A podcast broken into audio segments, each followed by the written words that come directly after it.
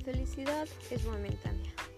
Considero que para tener una buena orientación hay que estar en calma y no tomarnos las cosas tan en serio, que si nos planteamos algo tan grande y nos obsesionamos con ello y no resulta vamos a terminar muy mal o aún durante el proceso vamos a volvernos esclavos de nuestro propósito, como el chico que empezó en el juego y terminó en ludópata.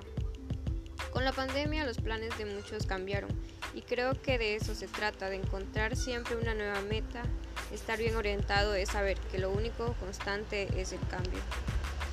Si nuestra vida tiene sentido, sí lo tiene, el que nosotros queramos darle.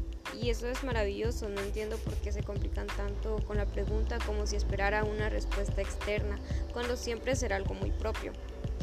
Con lo de la religión, pues no tengo más forma de saberlo, de modo que mi pensamiento más realista, esta vida es la única que tengo y debo estar consciente que en cada decisión puede estar la muerte.